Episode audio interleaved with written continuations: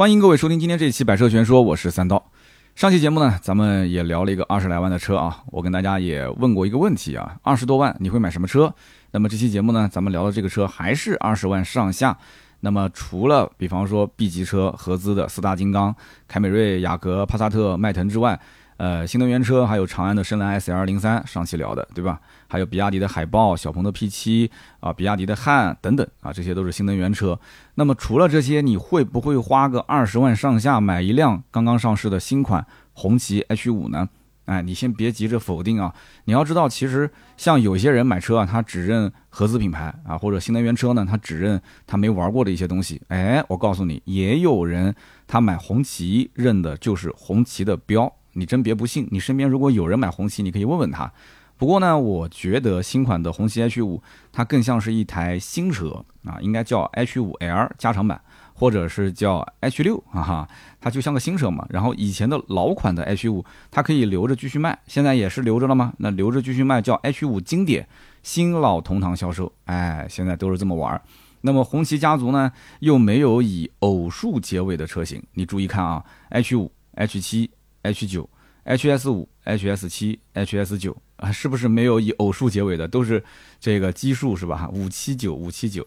那么它如果是以偶数结尾，那叫什么呢？啊，比老款的 H 五稍微高一个级别，那就叫 H 六啊，高半级吧啊，H 六。但是 H 六呢，感觉又像是活在另一辆车的阴影之下，就感觉怪怪的，是吧？所以说这个 H 五呢，新款就是新款，老款就是老款，确实不太一样。那么全新 H 五呢？它上市的价格十五万九千八到二十二万五千八，这个价格其实争议也挺大。它之前预售的时候说是十七万起步啊，当时网上就已经沸腾了。网友说怎么可能十七万起步？老款的 H 五当时最入门的价格十四万五千八，你现在十七万涨了多少钱？涨了两万多块钱啊！你就换那个壳，你就涨两万多。那么大家都觉得说不可思议啊，那么实际上市，那么应该讲是比预售价便宜了将近一万块钱啊，一万多一点，十五万九千八，但是仍然很多人还是不太乐意，觉得价格有点定高了。那么这期节目呢，我们就好好的聊一聊啊，红旗的 H 五这款车，它到底新款老款有什么区别啊？为什么要稍微涨那么一些价格？到底应该买新款还是买老款？叫做 H 五经典。还有就是它有哪些竞品车型？如果你现在正好手上有个差不多二十万左右啊，你想买一个 B 级车，该怎么选？我们今天呢就说一说。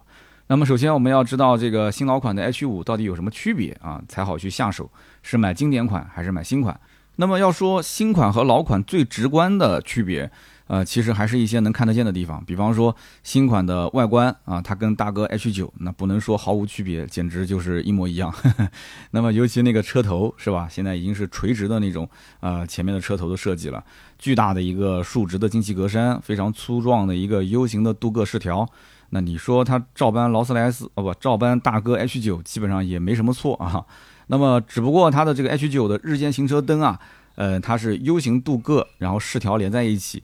但是 H 五的这个 U 型的这个镀铬呢，相对来讲啊是分开的，在两侧。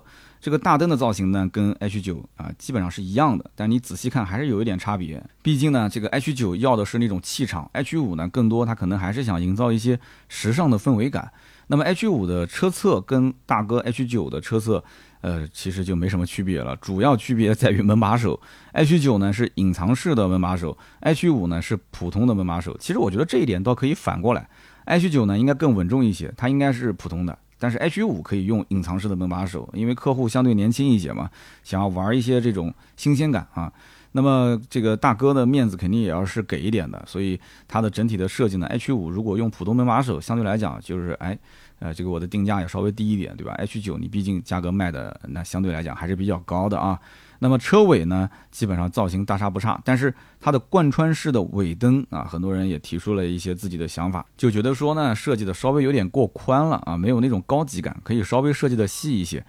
哎，真的，我觉得你对这个 H 五的要求有点过分了啊！其实只要有 H 九的感觉就行了，不要去纠结什么尾灯贯穿式的宽还是窄的问题了。那么好，我们再看看老款的 H 五，因为它还在卖嘛，属于经典款是吧？那么车头车尾呢，很多元素都是之前红旗的这个设计语言。那么之前的老 H 五也是马自达、阿特兹同平台的产物。那么，所以整体轮廓其实看上去也有点点像阿特兹的感觉。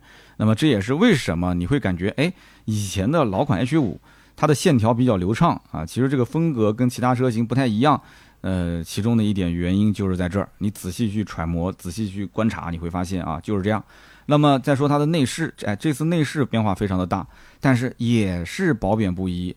那么红旗的这个 H 五的内饰跟大哥 H 九的内饰也做了一些差异化啊。H 九呢是双联屏，大家都知道横着的双联屏。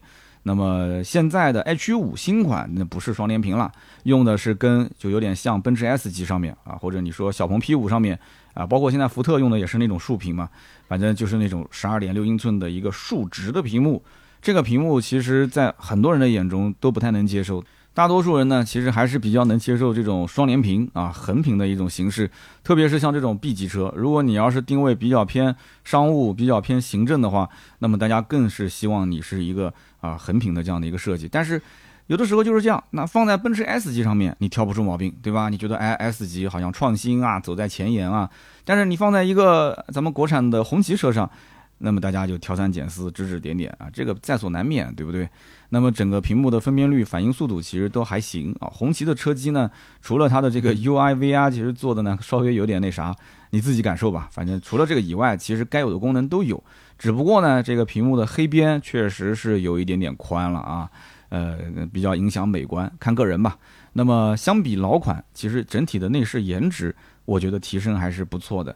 那么用料，包括它的这个材质，包括整体的内饰舒适度，其实已经是向大哥 H 九看齐了啊。那么尺寸方面呢，我们也说一下，跟老款比呢也提升不少。长度呢增加了四十三毫米，宽度呢增加了三十毫米，轴距增加了四十五毫米。这就是为什么开头的时候我说这台车真的不如叫 H 五 L 更合理。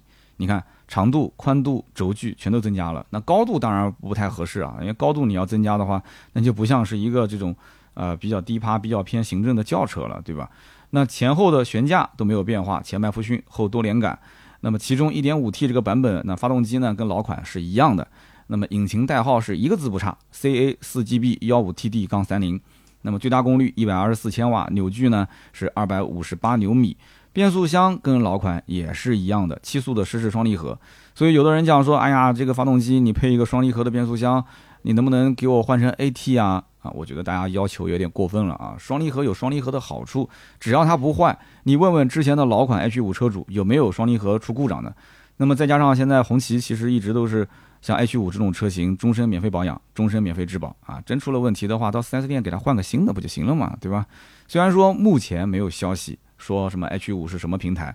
但是呢，大概率啊，应该是跟老款一样的啊，仍然是沿用之前的马自达阿特兹的平台。平台这件事情呢，我插一句嘴啊，就如果说呃某一个品牌要是说他要用一个新的平台，一般都会说我们用什么什么架构，或者说哎我们现在就是这个平台呢会，比方说 TNGA 呀。MQB、MLB 啊，他会说整个是一个架构，然后后面再分成各种针对 A 零级的，然后 A 加级的、A 级的、B 级的，它会有一个系列。然后呢，根据后面的就是比方说平台的代码 TNGA-C、TNGA 什么的，它会来去区分啊，这是一个轿车 SUV 这个级别的车型啊，那个是这个级别的轿车 SUV 的车型，它会延伸出很多车。那么现在来讲的话，红旗还没有听说有这样的一个。啊，我们用什么样的一个平台，然后用不同的架构，对吧？来统一，让它的成本呢更加的低廉一些，制造成本啊，然后让它的整个的这个零配件呢通用性更好。所以这一点呢，我觉得红旗可能还是要。啊，走的速度再快一些啊！虽然说这两年已经是很努力了啊，那么大家听我的节目啊，听我的这个语气语调，应该也听出来了。就是我个人对于红旗呢，还是一个比较宽容的这样的一个心态。就是说这个牌子呢，以前呢虽然说默默无闻，没什么人去买，但是呢这两年啊，通过 HS 五这样的一个相对还算是爆款的车型，然后带动整个品牌的关注度更高了。那么 SUV 呢，其实卖的一直还不错。轿车呢，其实 H 五真的很重要。这台车子如果卖得好的话，往下还可以再延伸出 A 级车，再往上的话，其实 B 级车，甚至再往上冲高端一点的车型，还是有希望的啊，还是有希望的。所以 H 五这个车，我觉得其实它的重要性应该是比 H 九还要再啊往前一个量级。它能不能成功其实很重要啊。那我们再看这个车呢，1.5T 的版本啊，引擎、变速箱、底盘悬挂如果都没变，那实际上你等于就是说外观内饰改了一下。那么价格合不合适，那就看个人了，确实比老款要贵一些啊。但是你要看下配置，因为它本身是加长加宽。然后增加轴距，对吧？那么车子也确实大一号，同时呢，它的配置如果也高一些的话，那这个钱你觉得花的值不值？那就看个人了，对不对？而且你说阿特兹的底盘有什么不好呢？1.5T 的阿特兹听起来就很刺激啊，是不是？不过呢，新款的 H5 啊，我们讲新款，除了 1.5T 之外，它没有用老款的 1.8T 啊，没有用这个版本，它上了一个 2.0T 的版本，最大功率165千瓦，峰值扭矩340牛米，这个动力呢相当不错了。虽然说呢，这个 2.0T 的引擎，其实在之前的 HS5 跟 H9 上面都已经用过了。你看这个新款 H5 的发动机，2.0T 的代号是什么？它最后一位跟 HS5 跟 H9 不同，其他的都一样。所以说这台车子其实我们可以理解它的动力总成搭配跟 HS5 和 H9 基本一致。那有人讲为什么叫基本一致？因为 H5 搭配的是爱信的 8AT 变速箱，而不是 HS5 上面的那个 6AT。所以这也能看得出来，红旗这一次其实还是蛮重视 H5 这个车的，所以给他用的是八 AT，而没有用六 AT。那当然也不可能用双离合了，是吧？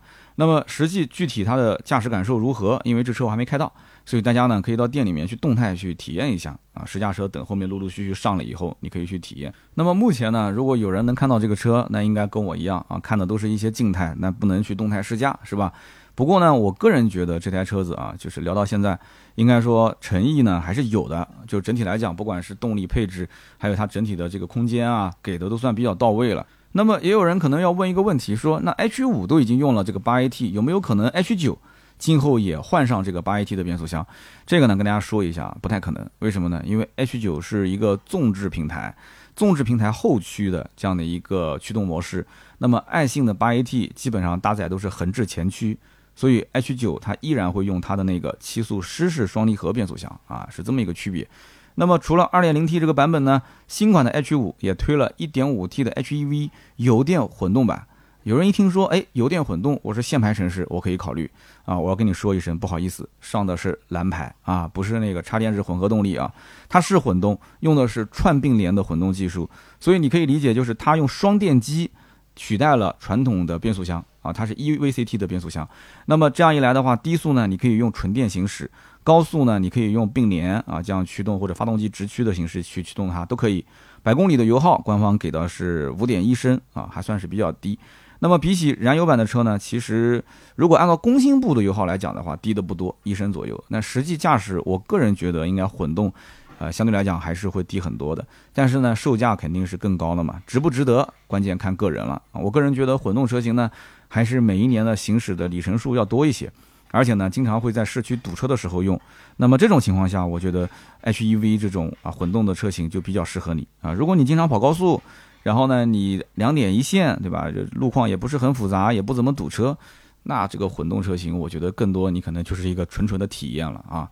那么新款、老款到底怎么选？跟大家也说一下。老款的红旗 H 五呢，它的名字改成了 H 五经典。那么售价方面没有任何的变化。1.5T 有两个配置，十四点五八万、十四点八八万，差价不大，就差三千块钱。那么还有四个配置是 1.8T 的，十六点二八万到十九点零八万，实际上跨度也不是特别大。而且其中呢，它还分成就是以前正常的版本和后来的改款的一个配置。不过目前来讲，全系优惠大概在两万五左右。所以这个呢，我建议大家啊。呃，可以去跨城市了解一下行情，呃，应该差别不大。但是呢，你要如果说就差那个几千块钱，有些地方呢可能价格守的比较呃严格一些，因为有的地方红旗店不多，它可能就一家，它可能就垄断了，所以它给你优惠一万。但是我告诉你，正常行情两万五左右。所以你要是真的想要图便宜、图性价比的话，那么就买之前的经典款的 H 五。结合优惠还是非常不错的。那么之前卖的好的版本呢，其实也就是 1.5T。现在这个14.88万的 1.5T 奇骏版，我觉得蛮值得购买的。裸车打完折的价格也就在12万出点头，加上购置税，加上保险，现在购置税也减半了，对不对？其实一起也就是13万出一点点头。13万出一点点头，你买的是什么车啊？你买的是 B 级车啊，兄弟，是 B 级车啊！你要是如果放到合资领域，你根本想都不敢想，十三万多提一辆 B 级车。是不是？也就是迈锐宝，你稍微能够够一够。但是迈锐宝的话，即使 1.5T，也不至于说卖个十三万多吧？你合资品牌的话，十三万多，也就是买个卡罗拉、轩逸这样的 A 级车。所以不管是空间、尺寸还是价格、配置，应该讲都说得过去。所以说图性价比，买 H5 经典 1.5T 的版本。那么至于说这个 1.8T 的版本呢？1.8T 呢，说实话我就不建议了。为什么呢？因为这个动力总成本身就是非常老的一个动力，而且百分之百后期就要淘汰掉的。现在这个经典版的 H5，我个人觉得 1.8T 应该是在消耗它的库存。等到这个 1.8T 库存啊，发动机的总成全部用完了，后期应该就不会再上了。2.0T 才是未来，但是 2.0T 没有经典款啊，只有新款。所以说你要真的图性价比，还是那句话，1.5T 足足够了。经典 H 五的 1.8T 完全没有必要，因为什么呢？本身定价相对高一些，你看十六万多到十九万多，它即使优惠两万多块钱，这个价格你也完完全全可以买到新款的这个 H 五 1.5T 了。你想是不是这样子？你有这个必要吗？也就多个二十八匹的马力，你说你为了这个去放弃新款 H 五啊？外观内饰都不一样，而且车子也加长了，轴距也增加了，宽度也增加了，完全没必要啊！我觉得性价比就不高了嘛。所以经典款买 1.5T。那么新款为什么要买 2.0T？我再接着说一说啊。新款的 H5 呢，它也有 1.5T。那这个 1.5T 的配置啊，它的售价呢，十五点九八到十六点九八，跨度也不大，差一万块钱。而这个 2.0T 呢，售价十七点九八到二十一点五八，看起来跨度还是比较大的。但是你注意啊，1.5T 的顶配幺六九八跟 2.0T 的入门幺七九八中间就差了一万块钱。所以这个一万块钱是有说法的，这个完全能够看得出来，厂家到底是对 1.5T 更重视，或者是对 2.0T 更重视。换句话讲，就是厂家想引导消费者去买哪个版本。那么我们去看啊，其实 1.5T 的版本目前来讲，据我从一线销售沟通啊，嗯，反而没有 2.0T 卖得多。哎，是不是觉得很奇怪啊？那么 2.0T 什么版本卖得好呢？2.0T 17.98万的入门版、奇享版，这个卖得好。为什么呢？因为这个版本其实跟 1.5T 比啊，它多了 L2 级的驾驶辅助，还有侧气帘、膝部气囊啊、碰撞预警，这些都是涉及到你平时驾驶过程中的一些安全因素。那这些东西都有，最起码贵一万块钱，这个我觉得是合理的吧，对不对？然后还有驾驶模式的切换、真皮方向盘、座椅加热、丹拿的音响，把这些东西所有的加在一起，价格也就差个一万来块钱。你要知道，本身动力就不一样。对不对一点五 T 配的双离合，那个二点零 T 还是加一个八 AT 的变速箱，所以厂家其实它是在变相的引导你去买什么？买二点零 T 的车型啊，对不对？所以不管是动力还是配置，我觉得都超这个一万来块钱的差价，所以这个版本卖得好，一点点都不奇怪。大家一看啊，这明显嘛，2.0T 入门版性价比最高嘛，是不是？那么再往上的话，比方说这个 2.0T 的奇畅版啊，就又贵了一万块钱，这个我觉得就不太值了。那也就是多了一个，比方说18寸的轮毂啊，360全景影像，12.3英寸的液晶仪表，手机无线充电，真皮座椅，LED 的雾灯等等。那这些配置听起来相对就比较一般了啊。所以就是叫什么呢？叫钱有余力的人可以往上看，大差不差啊。觉得 H 五呢这个车基本上当一个 B 级车用用，平时接接客户够用了，那就 2.0T 的入门版。所以总结一句话，要性价比，H 五经典 1.5T 上奇骏。如果呢你只看重新款 H 五的外观和内饰设计，你要最新的这个调性啊设计语言，那么你就买新款 2.0T 的奇享，就这么简单。是吧？那么我们最后说一说 H 五的竞争对手有哪些？其实红旗这个品牌在中国市场上很特别，就是虽然说它有经常出现在一些重大的这种啊关键性的场合，比方说像阅兵仪式，对吧？那么早期呢有 CA 七七零啊，这个都是可以进博物馆的嘛。那么现在也有价值几百万的 L 五，也不是什么人都能买的嘛，对不对？但是你说真正落到民用车上啊，就是老百姓都可以去 4S 店刷卡买一辆回来。大家好像感觉这个红旗就没有那种 CA 七七零和 L 五的气场，其实他也想营造出这样的气场，但是你知道的，这感觉毕竟是不一样，是不是？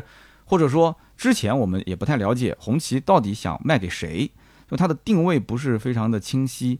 之前呢，包括 H 五啊、H 七啊这些车型啊，其实也是基于别的平台啊，然后改造而来，给人留下的印象并不是特别的好。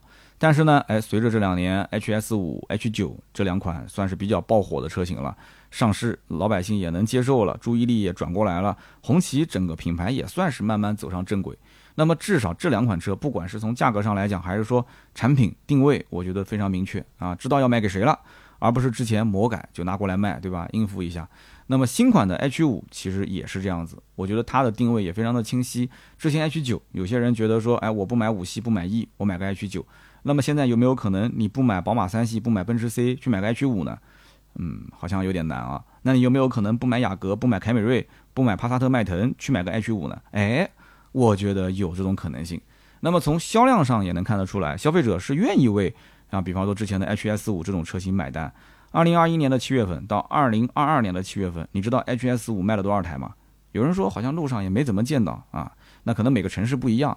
这个车子实际啊统计下来的销量十三万多台，十三万多台什么概念？平均月销一万多，已经算非常成功了，排在中型 S U V 的第四名。你要知道这车卖的可不便宜，这个成绩我可以讲相当可以了。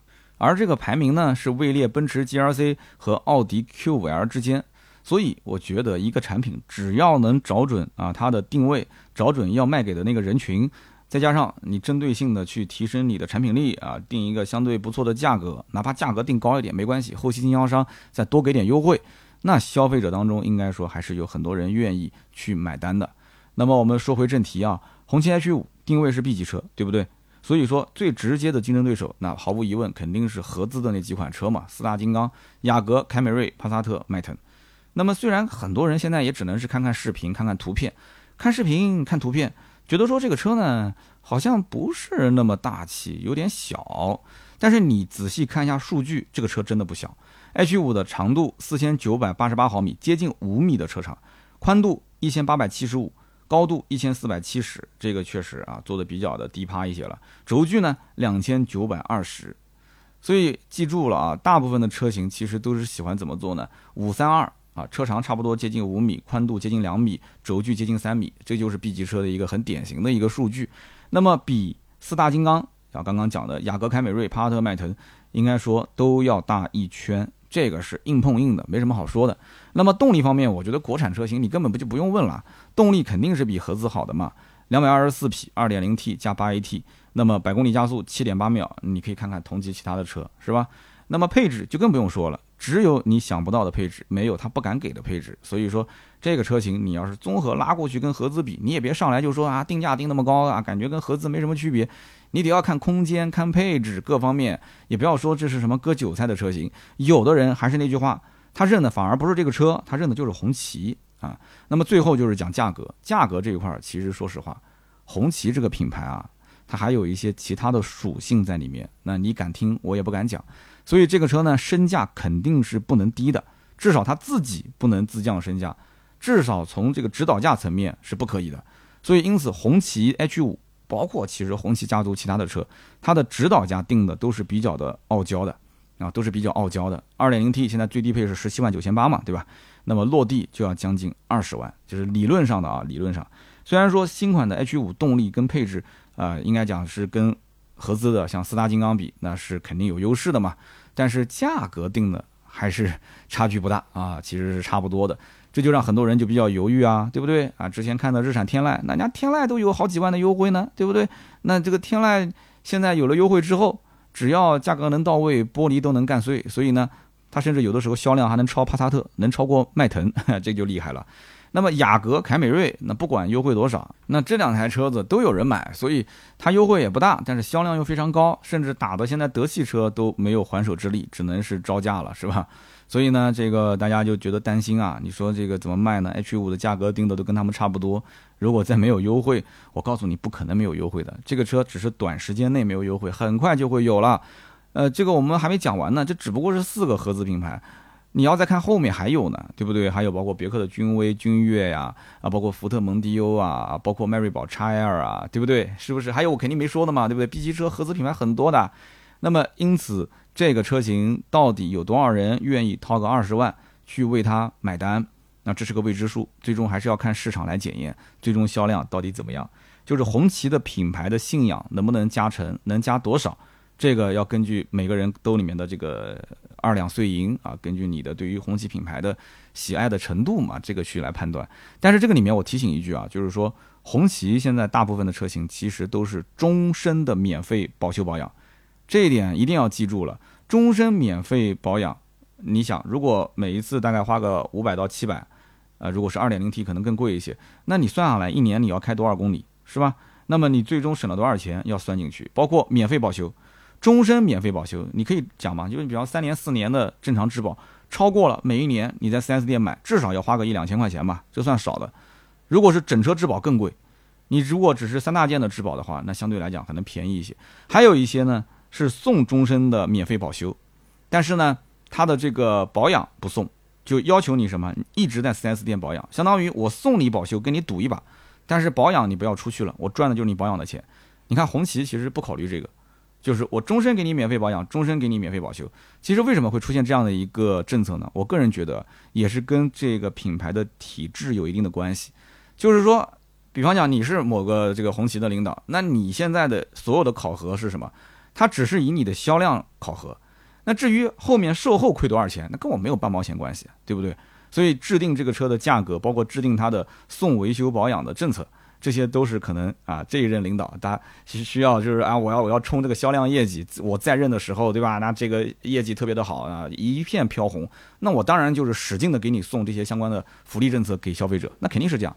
所以有的时候你要去分析它深层次的一些背后的逻辑啊，这个就是 OK 的。但是如果说是像现在新能源车的这些 CEO，他是一个老板从头管到尾啊，他也不是说体制内干个干个一届干个几几年，这一任结束了换下一任领导，完全没必要考虑说给什么后任的领导我栽棵树让他乘凉，不存在的。那新造车势力的整体的定价也好，配置也好，它的布局那是大老板 CEO 从头到尾会有权衡。但是像这种体制，我觉得不太会这样，就是售前就针对售前的 KPI 啊，售后就针对售后的 KPI。当然了，也可能他就是说我要算你的。总的利润，你不能光看销量。但是如果说所有的 KPI 都集中在一个领导层的这个身上的话，那我最起码要保一个吧，对不对？销量你得有，后期的这个东西再说嘛，对不对？那所以说这个政策应该没有多少这个 B 级车能终身啊免费保修、免费保养的，应该很少。你不信你去比一比啊，你可以知道哪些啊是 B 级车也就卖个十几二十万的，但终身免费保修、终身免费保养，你可以拿出来在我们评论区里面交流，好吧？所以说，大家一定要拿这个省下来的钱啊算进去，减掉它的成交价，这才是你应该拿去对比的价格。你不要直接拿指导价跟合资车对比，这是不对的。我觉得那这样的话，我们红旗就太吃亏了。好，那我们再回头看看老大哥红旗 H 九，H 九其实实话讲啊，H 九当时的定位应该再高一些，直接打宝马的七系啊，直接打奔驰的这个 S 级啊，结果打的是五系，那打的是五系也就算了，结果最后带着优惠价。卖成了一个三系的价格，这个我感觉有点像 CT 五跟 CT 六啊。讲起来，CT 六打的是五系，其实 CT 六的价格也就是个三系的价格。CT 五、CT 四打的也是三系，所以凯迪拉克的 CT 四、CT 五、CT 六对标都是三系。那现在红旗 H 九也很尴尬，卖的是个三系的价格，但是三系的人他不会去看 H 九。那么反过来讲，有一些买合资的，像凯美瑞啊、雅阁啊这些人，他又没有那么多的资金去购 H 九。那么现在好了，现在有个 H 五了，可以让你去购一购，是吧？其实类似这样的情况很多，你像 HS 五，它的产品力其实应该是按照官方讲啊，官方讲法是对标 Q 五的。那么对标 Q 五的话，它卖的是个 Q 三的价格。那么现在我们知道了 H 九跟 HS 五这两台车为什么卖得好啊？产品力其实是在五系这个级别，Q 五这个级别，但是售价是在三系这个级别啊，是在 Q 三这个级别。那么你再看 H 五，H 五呢，它的产品力其实就是个 B 级车，是吧？那 B 级车。这个产品力呢，只能说是打个平手吧。但是价格呢，价格其实好像也没什么优势，因为它现在指导价定的真的不比合资便宜啊，对不对？你像像这个蒙迪欧现在定价入门才十六万多，是不是？所以它这个价格确实不便宜。那消费者大概率是什么呢？可能我喜欢这个车，我要买红旗，但是我想等后期的优惠。那么后期优惠多少钱呢？我个人觉得这个车子后期优惠应该能到一万五啊，到两万五之间。那么结合这个优惠的话，那跟合资的一些入门级的版本差价就会拉开一些，再加上免费的保修、免费的保养，啊，的确这个造型在市面上也不太能够能见到，所以销量到了优惠一万五到两万五的时候，应该会有一个不错的一个提升。那不然的话，你想这个车如果一直都没什么优惠，就按这个价格来卖，你要知道这四大金刚啊，它都是有优惠的，对不对？雅阁也能优惠一万多啊，那凯美瑞至少也是不讲说一万多吧，一万左右。对不对？亚洲龙就更多了嘛，对不对？两万多块钱了。那么包括帕萨特、迈腾起步优惠都是两万多，接近三万。那么天籁就不用讲了，三万起步嘛。那么这些车型吃饱了之后啊，就有些人想买 B 级车，二十万左右的预算，肯定先看合资嘛。那么他们这些人吃完，最后剩下来，你能不能接到盘还不一定。所以我刚刚前面讲了，像呃别克的君威、君越这些车型都是大跳水甩卖，还有包括迈锐宝 XL 2.0T 的版本，也就是十七万上下落地啊。那一点五 T 更便宜啊。还有就是我之前说的，官方指导价就定的不高的十六万多，这个蒙迪欧啊，那蒙迪欧的你开玩笑带鱼屏那么长的一条屏幕也是蛮唬人的。那么因此有那么多的车型在市面上竞争，B 级车里面其实国产车型去，呃想要吃这个市场，想要分一杯羹还是比较难的。那我也是希望 H 五今后能够卖得好，是吧？那么为咱们的国产车型去去争口气。那么后期经销商我觉得优惠非常的关键。你趁现在这个车还有热度，大家的关注度还比较高，呃，稍微端一端架子其实就可以了，对吧？就架子稍微端一端，然后呢，就哎默默无闻的就把这个优惠就放出去了，赶紧让那些有意向的客户赶紧下单啊，对不对？你前期哪怕不优惠，你给相应的政策，那有人讲这保养也送了，保修也送了，那还能送什么呢？还能送什么？确实不太好送啊。那不行的话，送保险，对吧？送保险或者是送。装潢啊，你只能是这样了，那怎么办呢？所以确实，你免费保修保养都送完，没什么好送的了。所以现在一定要叫什么叫亮剑啊？这个优惠呢，就是我们国产品牌的剑。其实你不想承认也得承认，目前打合资这种老牌就是用性价比，其他的不要讲。那么你把剑亮出来，把价格打下来，我觉得成功率会高很多，真的是这样。好的，那么以上呢就是关于红旗 H 五的所有内容，感谢大家的收听，也欢迎大家呢留言聊一聊你的看法。那么我们会在每期节目的留言区抽取三位，赠送价值一百六十八元的芥末绿燃油添加剂一瓶。那么如果身边正好有人对这个车感兴趣呢，也是欢迎大家把这个节目转发给身边人，也许对他们会有帮助。那么文稿呢，我们是明天会上线，大家想看图片、想看文稿，也可以关注我们的节目，第二天上线的这个。就是文稿这一栏啊。好的，下面呢我们做个小通知，然后说身边事啊。今天呢是八月二十四号星期三，明天也就是八月二十五号呢，我就要坐飞机去成都了。大家都知道八月二十六号成都车展，那么大家也可以关注关注我的新浪微博“百车全说三刀”啊。那么我在这个账号上，包括我的哔哩哔哩的动态，都会同步更新我们的这个相关的新闻啊。就是现场看到了什么，我就会发，包括今日头条也会发。大家一定要关注，同时呢，我的这个三刀砍车的抖音也会当天实时的会发一些短视频，给大家带来一个最新的报道。那么同时呢，在八月二十七号呢，我会做一场直播，十一点到十二点，一个小时，在抖音平台三刀砍车我的账号，一个小时的直播做什么呢？讲解 W E Y 魏牌。有人说啊，直播我不想看，我告诉你，直播间现场抽一台苹果的 iPad，价值两千四百九十九元。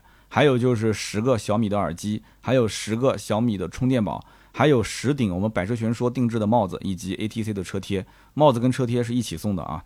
那么有人讲，哎，上次沃尔沃你是不是也抽奖了？对的，沃尔沃上次抽的呢，也有一台苹果的 iPad。我相信我们听友有人中到了，是吧？那么同时抽的其他的东西都是沃尔沃的一些产品。那么这次抽的，我觉得小米耳机、小米充电宝都很实用，iPad 嘛就不用说了嘛，这是我们的大奖。那么百兽全说的这个帽子其实也就剩一点点存货了啊，拿十顶出来，ATC 的车贴来一起送给大家。那么整体中奖概率我觉得还是比较高的，奖品价值、奖品的实用性、奖品的丰富程度都是非常不错的。所以八月二十七号啊，十一点到十二点一定要到抖音上面三刀砍车的直播间过来一起参与抽奖。那么肯定有人讲是魏牌爸爸充值的嘛？那当然了，肯定要充啊！不充为什么还要自掏腰包呢？你说是不是？我是金牛刀，但是前提是这个应该费用也不算少吧，对吧？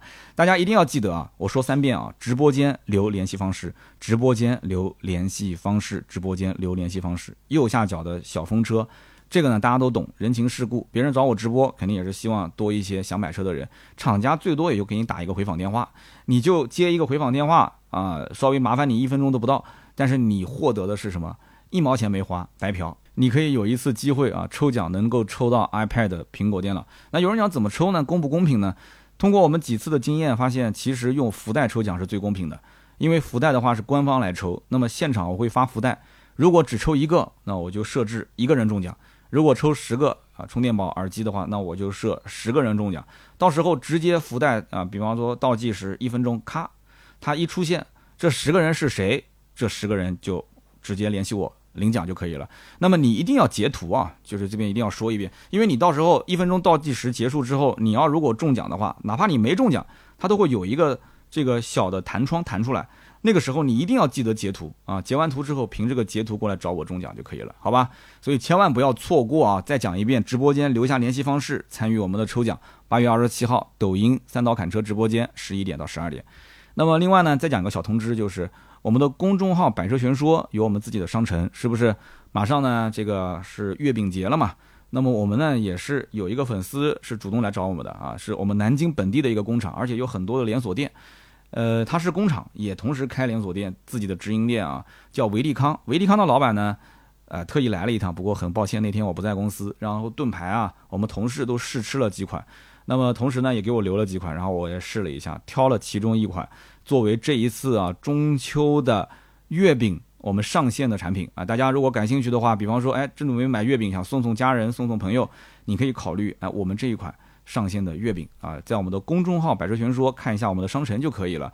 馈赠好友，我觉得是非常合适的，价格也合适啊，包括包装啊、口感都非常好，放心购买啊，不用担心。那么这是一个小通知，OK。今天我们说一说身边事。那么身边事呢，讲一个今天刚发生的新闻啊，说这个一脚刹车判了十年。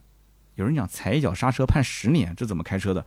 这个新闻其实这个标题是我取的，我觉得他取的这个标题嗯不太好。他的标题说什么？因为斗汽车啊，某人这个造成一死三伤的事故啊，这个我觉得不好。你说我这个标题怎么样？一脚刹车判十年？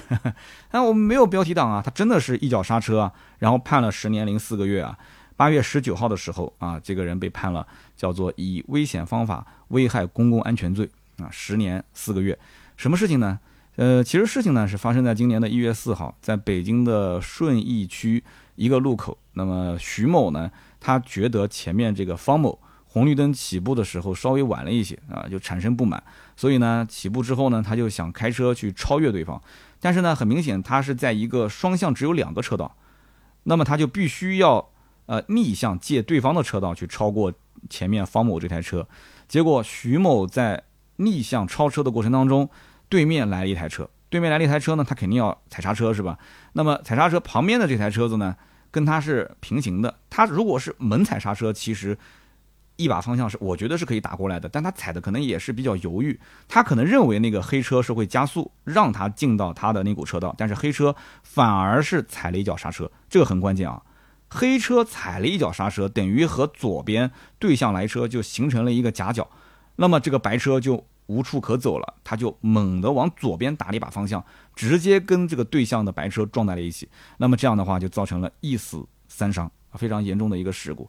那么这个就有问题了。那么这个前面那辆就方某的车，就是黑车，方某的车呢就一刻未停，直接扬长而去，他就当做没发生，对吧？他可以说我没看见啊。但是法院不是这么感觉啊，法院的判就是你还是有责任的。那么大家呢，这个怎么说呢？也是议论纷纷吧。有人说，你怎么判断这个前面那辆车方某的车一定是故意踩刹车呢？其实呢，我觉得这个问题点不在于说他是不是故意踩刹车，而是踩刹车这个行为是直接导致这个徐某啊，就是白色的车辆，邦就撞到了旁边这台车的啊，是这么一个行为。而在这条路上，前方并没有任何的障碍物，为什么在这个关键的时刻你要踩这么一脚刹车呢？啊，它应该是一种推断啊，是一种推定。那么有律师朋友呢，如果关注过这个事件，也可以从专业的角度在我们评论区去呃讲解一下，说说你的观点啊。那么其实我也觉得啊，就像大家去买个菜刀一样，大家都知道菜刀是用来切菜的，但是呢，你就是要在人群当中去比划，哎，哪里人多你就在哪里比，对不对？那你说我我就比划一下，对吧？你离我远一点不就行了吗？但就你在比划的时候，有人就把头伸上来了啊，就往你这里撞，结果。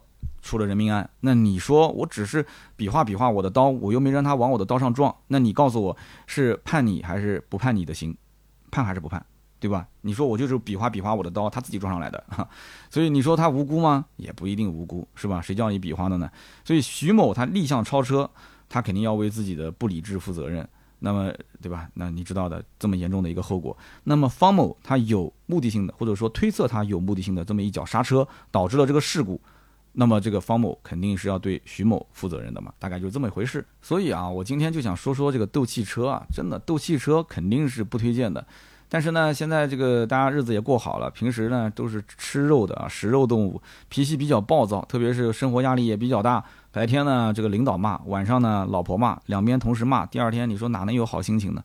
所以你看，红绿灯起步，人家就嫌慢，你嫌慢，你滴滴人家，那别人还嫌弃你滴滴呢，那是不是别人也要跟你斗气啊？你跟前车斗气。后面的车跟你斗气，是不是？那斗气车，我觉得主要的原因啊，还是没有沟通。因为大家呢都在自己的车子里面关起窗户，你又不能拿个对讲机跟他对话。他不像骑这个电动自行车，电动自行车呢，你甭管是戴头盔也好，还是戴口罩也好，如果说两台车稍微有点碰擦，你们俩之间还能互相沟通一下啊，对不起，是我的错，你态度稍微好一点。那我有一次不就是嘛，右转弯我没有看大妈，因为我。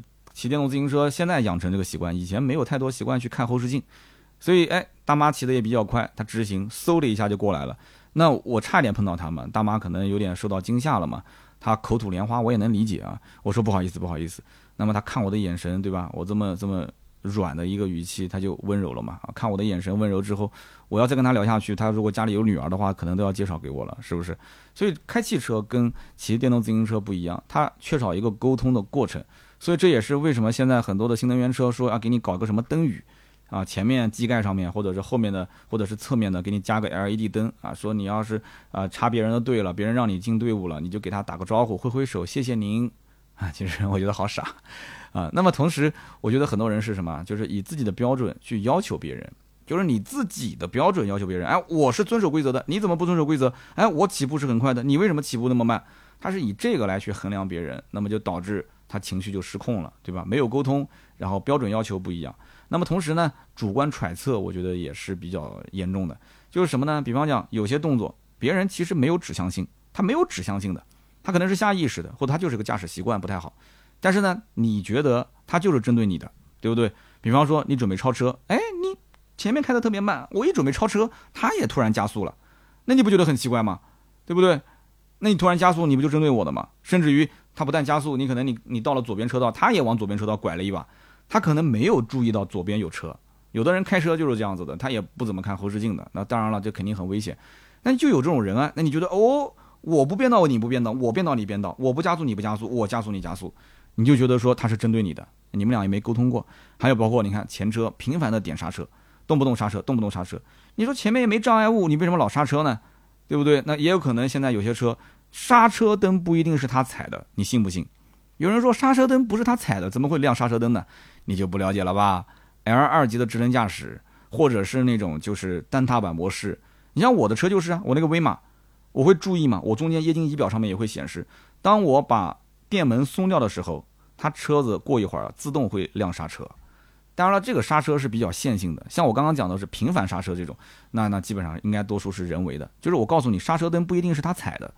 所以说这种情况呢，有的人觉得是有指向性的啊，你是在针对我。那么再比方说啊，晚上开车的时候，对面明明是个近光灯，突然到你面前，啪开了个远光灯了，你气不气？你觉得这个哥们儿肯定是针对我，或者你开的好好的，后面跟个车，那哥们儿突然开个远光灯，你说你不是针对我吗？那我怎么看呢？我看不清路啊，对不对？所以这些都是主观的揣测。那我总结了几点，如果大家觉得说还有什么原因是导致斗汽车的，也可以在节目里面总结一下。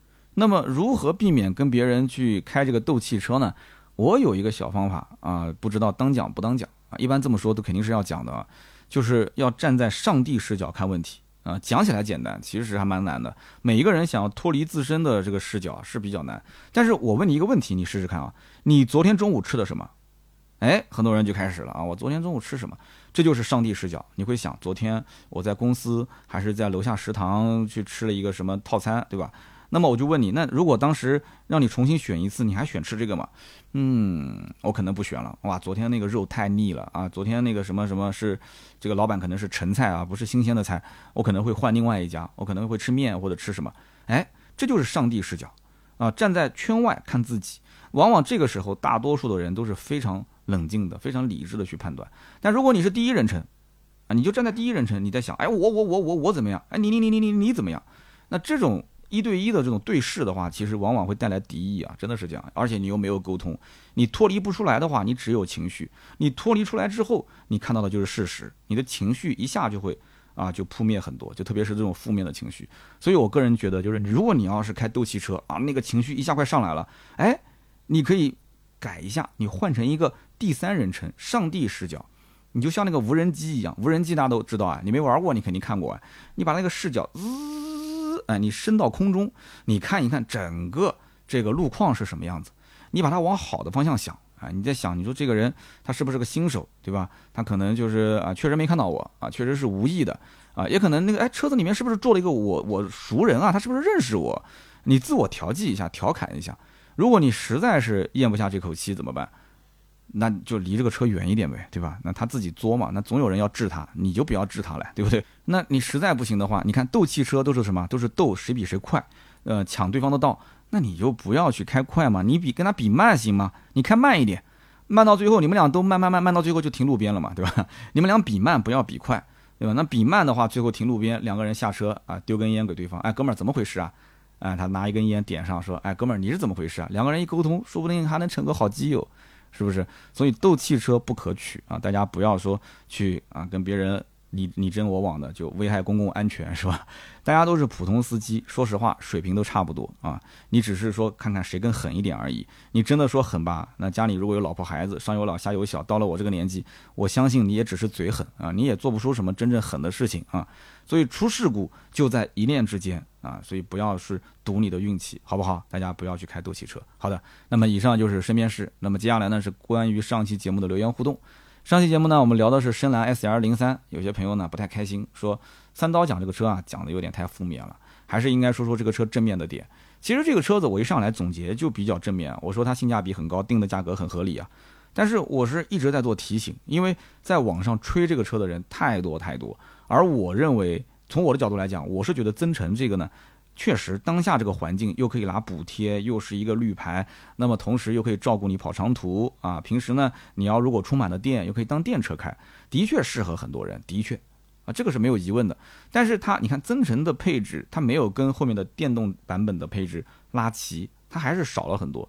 那有人讲基础配置够用啊，而且你也找不到这么便宜的增程啊。你要如果前面加那么多的定语，就是你找不到。增程式的轿车能卖这么便宜的价格，那这个逻辑我确实推不翻啊！它是这样子的，因为本身做增程式的轿车就没有几家，除了它，好像我也想不出什么了。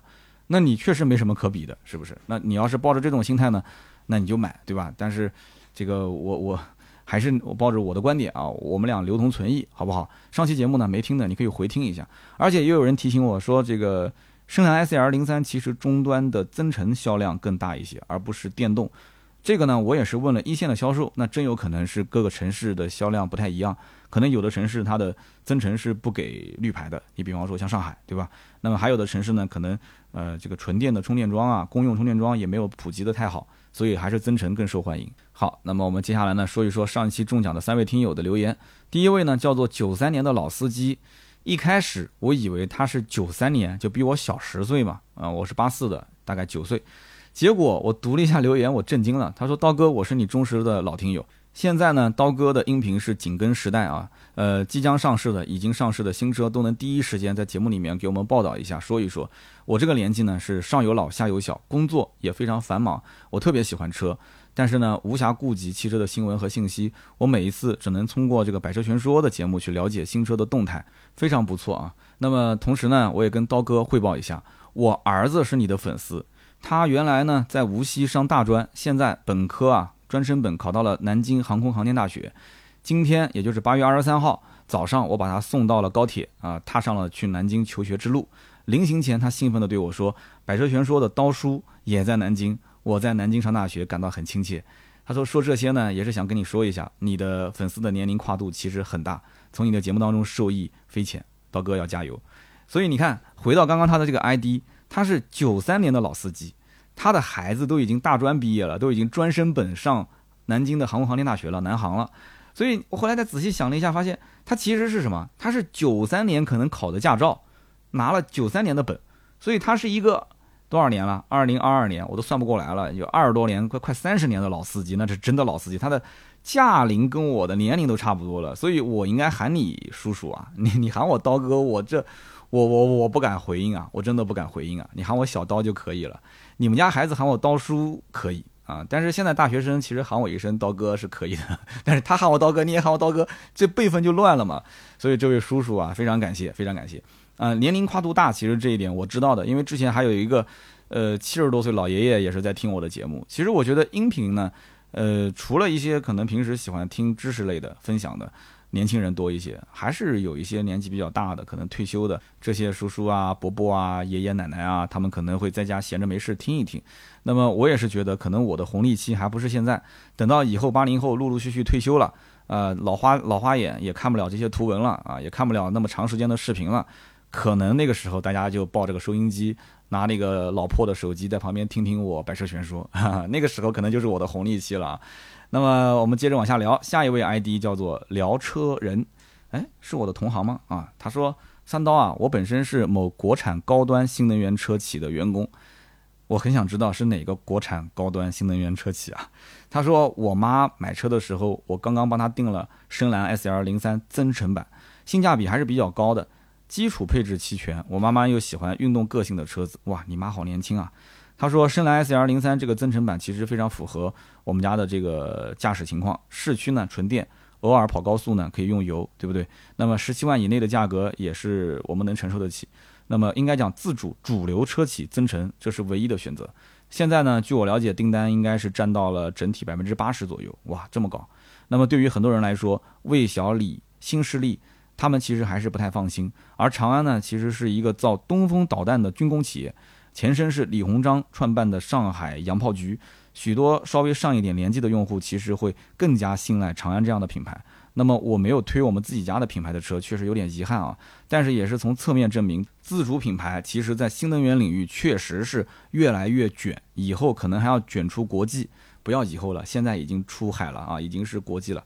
他说：“扬我中华制造业之国威，我的使命也很大啊。”那么希望大家支持。国产车型啊，支持这个国产车型的百花齐放，国产的新能源，谢谢。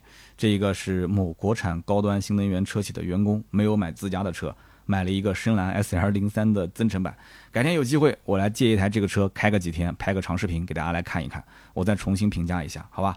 那么下面一位听友叫做石头 Stone S T O N E S S S S，他说。三刀好啊！氢能源车辆加氢，你问应该按什么单位来计算？我告诉你是按照公斤来计算价格，一公斤氢气大概是五十到八十元啊。我们另外一位听友说他在浙江的一个城市，他们的加氢站是六十八块钱，呃，一公斤啊，就五十到八十。他说全国各个地区不太一样啊，价格确实浮动比较大。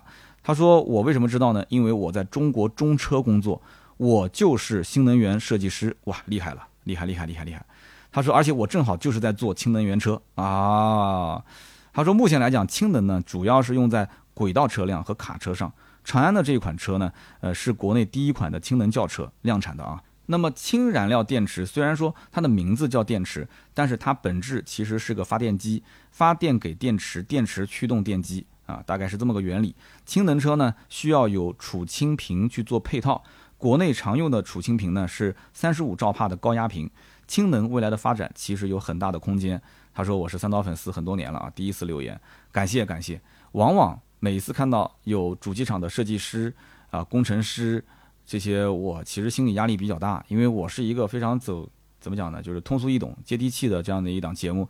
我也自知在某些专业领域肯定是比不了这些设计师啊、啊厂家的工程师啊。我只能说说说我的一些浅显的观点啊，如果有说错的，我也是抱着学习的态度，大家一起在评论区给我刊物。如果有说错的，我也会在第二期的节目当中给大家再进行一个啊补充刊物讲解。那么是共同学习的过程啊，我不是万能的啊，哈我试的车呢也是有局限性的，那么我的观点也是有局限性的，希望大家呢听得愉快啊，如果能稍微有那么一丢丢的启发，也。算是我这个节目有那么一丁点的价值了，好吧？那么以上就是节目所有的内容，感谢大家的收听啊！也千万不要忘了，在八月二十七号，也就是星期六上午十一点到十二点，来我的直播间参与我的直播互动啊！记得啊，有一个 iPad 抽奖是可以抽中的，用我们这个叫做发小红包嘛，在直播间有小红包可以发，到时候你直接点就可以了。那么同时呢，包括有十个小米的耳机，小米的耳机应该是叫 Air 二、Air Two。S E 吧，一百多块钱一个的，抽十个；还有小米的充电宝，抽十个，以及我们百说全说定制的帽子和车贴，抽十个。所以直播间我觉得中奖概率还是蛮高的，大家一定要记得八月二十七号的上午十一点到十二点。那么重要的事情来了，就是在直播间一定要留下姓名和电话，这个你懂的，人情世故嘛，对吧？姓名电话一定要留。那么厂家可能会做一个回访，问问，哎，你想不想买这个车？那么这就是八月二十七号的直播的事情。那么同时，我们的月饼。也是上线了，公众号“百车全说”，关注一下，到我们商城里面看一看。这个呢是我们的粉丝，也是我们南京的工厂源头啊，工厂源头老板直接给到我们供货，价格非常的合理，而且东西呢我们也试吃了，非常不错，好吧，可以去看一看，有需要可以选购。就讲那么多，那么今天这期节目呢就到这里，更多的原创内容可以关注我的抖音号“三刀砍车”。啊刚刚忘了说了，直播是在抖音上面啊，“三刀砍车”。你如果没有进群的话，可以关注公众号“百车全说”，直接。扫二维码进群，有一个粉丝进群的按钮。进群之后的话，直播当天会有提醒啊。那么同时呢，还有我的呃微博“百车全说三刀”以及 B 站“百车全说”，每周五会更新一条长视频。那么今天这期就到这里，我们周六接着聊。那么周六呢，应该就在成都的宾馆会录制了。那么到时候看具体是聊成都车展，还是聊一个新的车型，都是 OK 的。那我们周六见，拜拜。